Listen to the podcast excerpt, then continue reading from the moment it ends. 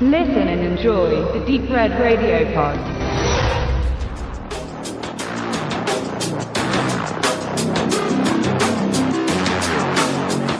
Der Handel mit jungen Mädchen für die Zwangsprostitution ist leider lukrativ und die Methoden in dem Geschäft sind erwartungsgemäß grausam. Bei ihrem Junggesellinnenabschied lehnt sich Mia gegen zwei ihr zu aufdringlich werdenden Proleten auf. Die beiden fühlen sich gekränkt. Sie arbeiten für einen Mann, der genau in dem finsteren Business tätig ist und sie entführen die 23-Jährige, um ihren kranken Stolz auf diese Art und Weise zu befriedigen. Sie wird schnell von ihrem zukünftigen Ehemann vermisst und man kommt dank Handyortung rasch auf ihre Fährte.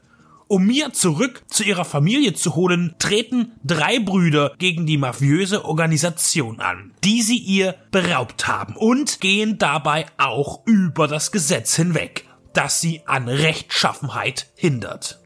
In 15 Tagen einen professionellen Film zu drehen, ist schon sehr hurtig. Besonders wenn man nicht unerheblich wenig choreografierte Abläufe zu filmen hat. Das muss man dem Team von Regisseur Brad Donahue zugute halten. Er inszenierte bislang eher Horrorfilme, die wenig Wind auf dem Markt aufwirbelten. Mit seinem Action-Drama Acts of Violence geht er einen alternativen Weg und konnte mit zwei Starschauspielern arbeiten. Bruce Willis ist das ausschlaggebende Element für die Vermarktung. Er tritt in einer Nebenrolle als Detective James Avery auf und war von den genannten 15 einen Drehtag am Set. Neben Blockbustern trat Willis in letzter Zeit immer häufiger auch in kleineren Randfilmen und independent anmutenden Produktionen auf. Cole Hauser ist aber der eigentliche Pfeiler der Geschichte und spielt den ältesten Bruder Declan. Er hat nicht das bekannteste Gesicht, trat aber in vielen Großproduktionen in kleinen Rollen auf. Größeren schauspielerischen Einfluss hatte er dann eher in kleineren Projekten. Sein Vater hingegen, Wings Hauser, ist primär in B-Filmen zu sehen gewesen und wurde da zu einer Legende in einem eingeschworenen Kreis. Sie scheinen nicht für den ganz großen Ruhm geboren zu sein, was eigenartig ist, wenn man bedenkt, welch hohe Tiere in dem Stammbaum der Hausers zu finden sind. Allen voran Cole Hausers Urgroßvater Harry Morris Warner, einer der vier Warner-Brüder, die das Filmstudio Warner Brother gründeten. Cole Hauser und Bruce Willis haben hiermit zum vierten Mal gemeinsam in einem Film gewirkt. Zuvor spielten beide in Das Tribunal, Tränen der Sonne und Stirb langsam 5.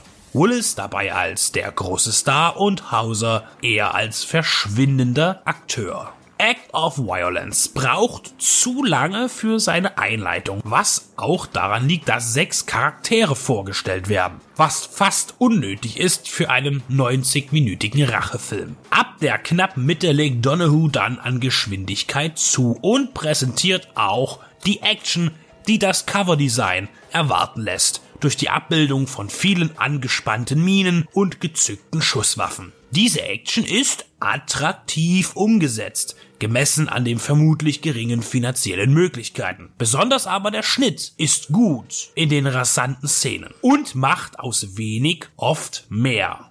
Im Grunde ist Acts of Violence ein ziemlich gewöhnliches Racheszenario. Polizei und Gesetz sind begrenzt in der Lage zu agieren gegen einen Feind, der eigentlich bekannt ist.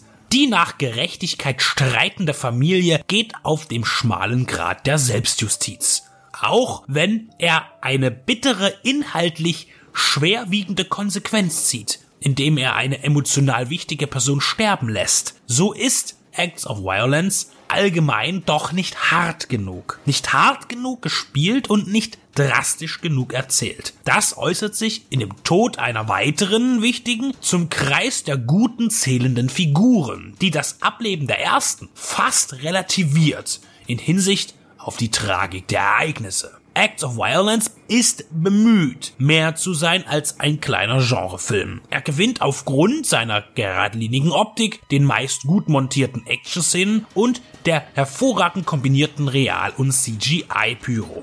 Aber er verliert an der möglichen, aber nicht erreichten Aggressivität der Opfer. Die Wut, die man hätte besser verspüren müssen auf Menschen und speziell frauenverachtende, gewalttätige Praxen der widerlich ehrenlosen Unterwelt. Am Ende eine Mischung und ein Kompromiss. Denn schlecht ist Act of Violence nicht. Nur eben nicht genug, um wirklich großartig zu sein.